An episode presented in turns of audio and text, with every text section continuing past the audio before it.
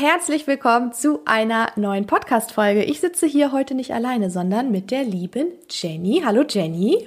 Hallo. Und zwar haben wir für euch eine kleine mündliche Prüfungssimulation wieder aufgenommen. Aber bevor wir starten, haben wir noch ganz, ganz große Neuigkeiten für dich und wichtige. Und zwar ist unsere Prüfungsklasse für die Oktoberprüfung 2022 noch bis Sonntag geöffnet, also bis zum 19.06. Jenny, wir haben schon coole Leute mit in der Klasse, oder? Ja, ich bin ganz begeistert. und du kannst auch noch dazu kommen. Bedeutet also, wenn du Lust hast auf eine intensive Prüfungsvorbereitung mit einem kompletten Crashkurs, mit Live-Unterricht, mit aber in diesem Crashkurs eben auch flexiblen Vorlesungen, mit einer schriftlichen Prüfungsvorbereitung, einer mündlichen Prüfungsvorbereitung, einer mentalen und vielen Bonis wie zum Beispiel kostenlosen Meditrix-Zugang und auch das Skript von Petra Ochs fit für die Heilpraktikerprüfung, dann melde dich noch unbedingt an. Wenn du Fragen hast, äh, schreib mir. Alle Infos habe ich dir in die Show Notes gepackt. Und dann ähm, bis gleich. Bleib unbedingt dran und Jenny und ich legen los. Ich bin Ellie von Natürlich Ellie und du hörst meinen Podcast Medizin im Ohr. Wir beschäftigen uns hier mit Themen rund um Medizin, klären offene Fragen und führen spannende Gespräche mit inspirierenden Gästen. Wenn du also ein paar Minuten Zeit hast für ein bisschen Medizin im Ohr, dann lass uns loslegen.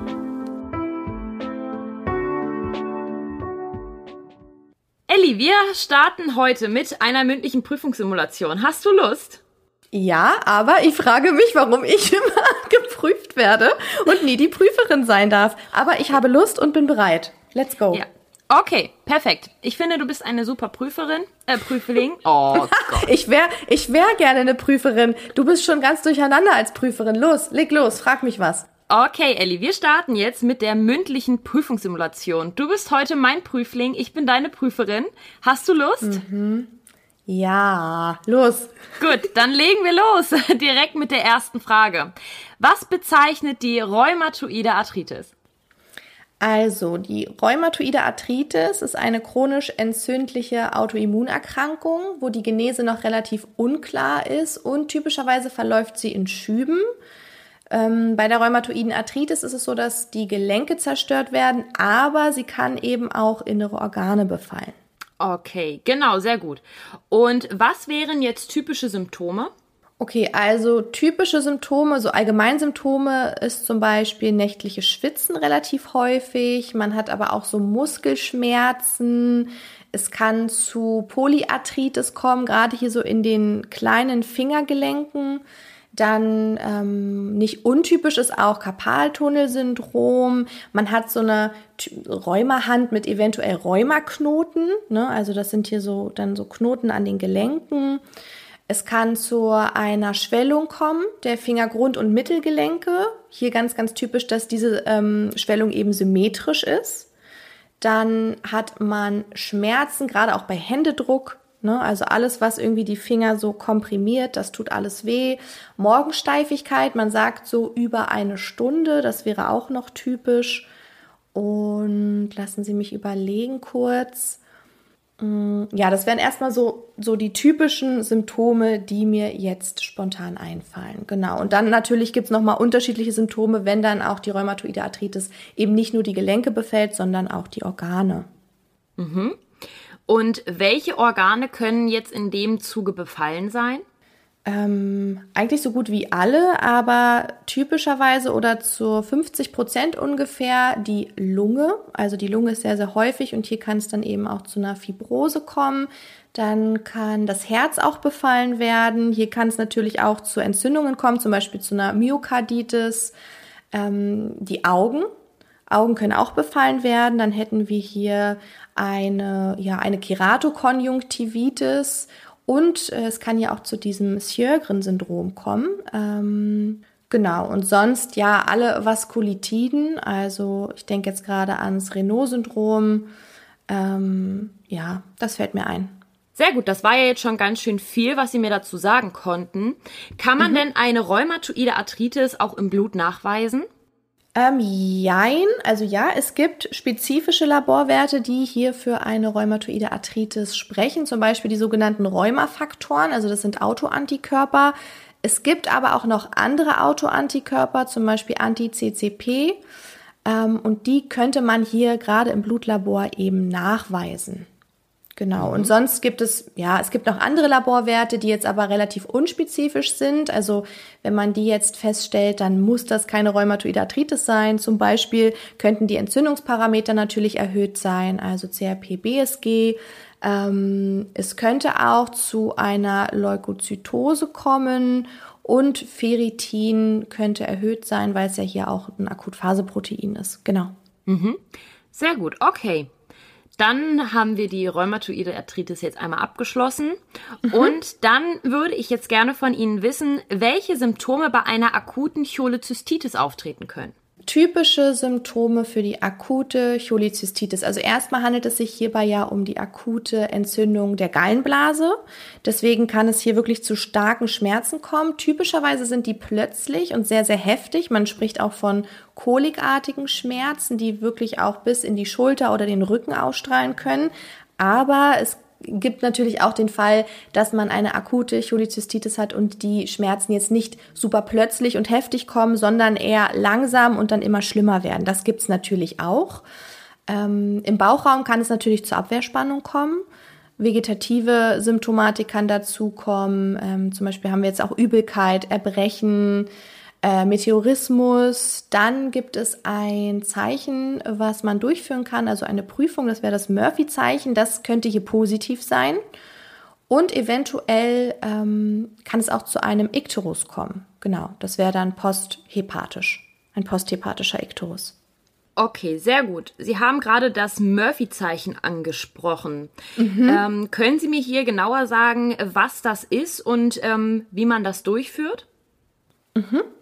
Genau, also das Murphy-Zeichen ist hier wirklich so ein Leitsymptom von der Cholezystitis und man spricht von einem positiven Murphy-Zeichen, wenn es zu einem schmerzbedingten Abbruch der Inspiration kommt. Das bedeutet, der Patient liegt auf dem Rücken und ich als Untersucher, als Untersucherin palpiere jetzt den rechten Oberbauch, dort wo die Gallenblase ist, drücke da wirklich so runter und möchte jetzt, dass der Patient einatmet. Und während er einatmet, drücke ich ja weiter in den Bauch. Und wenn es jetzt dazu kommt, dass er wirklich reflektorisch und auch schmerzbedingt zu dieser Einatmung, also die Inspiration abbricht, dann ist das Murphy-Zeichen positiv. Genau. Und das wäre ein Zeichen für mich, dass hier eben die Gallenblase ähm, entzündet ist, beziehungsweise natürlich kann auch Gewebe drumherum, aber genau, das wäre jetzt spezifisch oder typisch für eine akute Cholezystitis.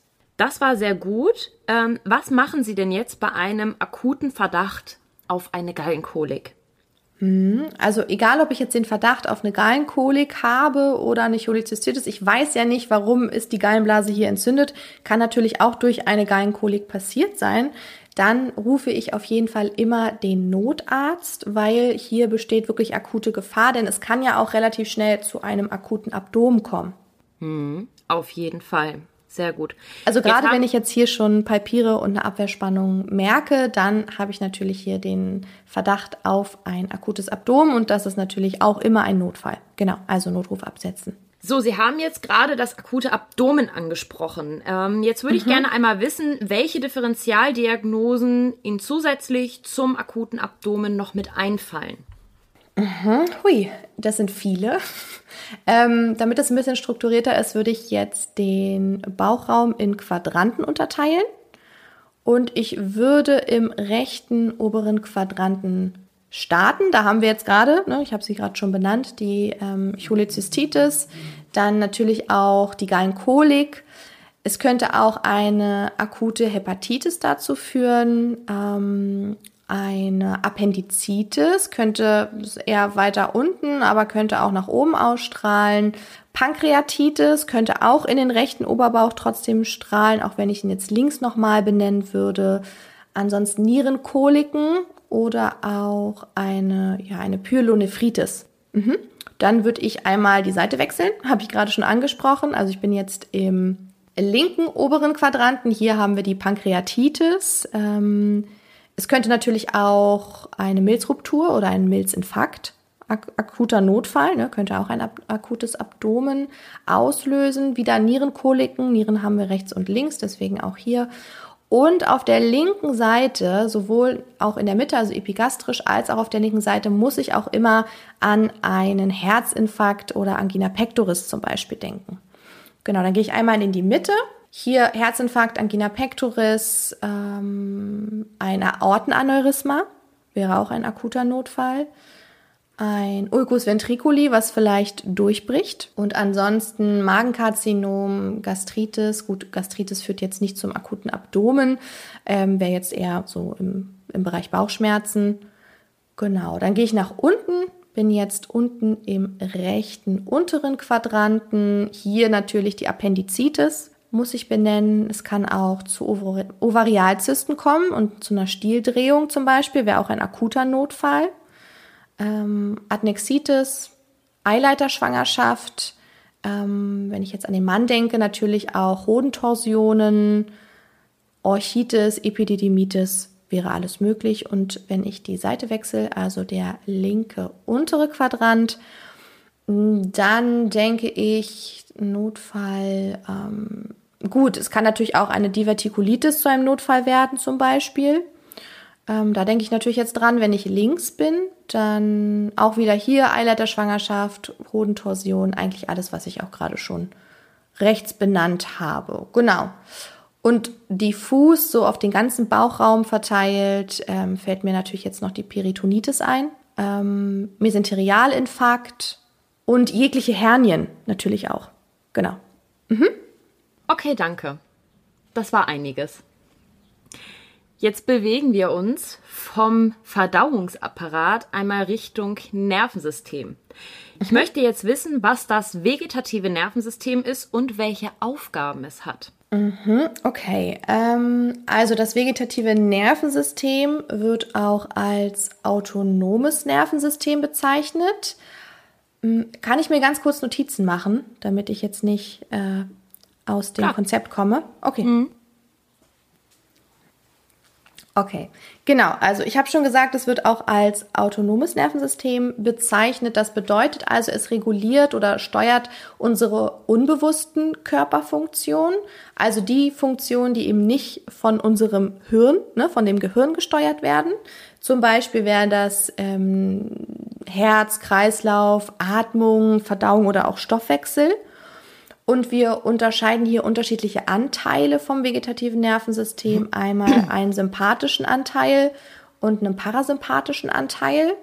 Und die könnte man sich auch so vorstellen, dass sie eben wie Yin und Yang ineinander spielen. Ne? Also die gehören zusammen und erzielen dann eben gemeinsam die Wirkungen an den Organen und ergänzen sich.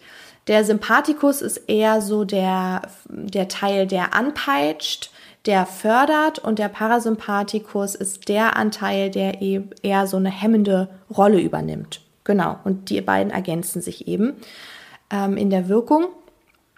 Und es gibt auch noch zusätzlich zum Parasympathikus und Sympathikus das enterische Nervensystem. Das gehört zum Teil dazu, zum andere, ähm, ja, man könnte auch sagen, es ist ein eigenes Nervensystem, aber ähm, es ist hier eben für die Verdauung zuständig, also ein eigenes Verdauungsnervensystem von unserem Bauchraum quasi.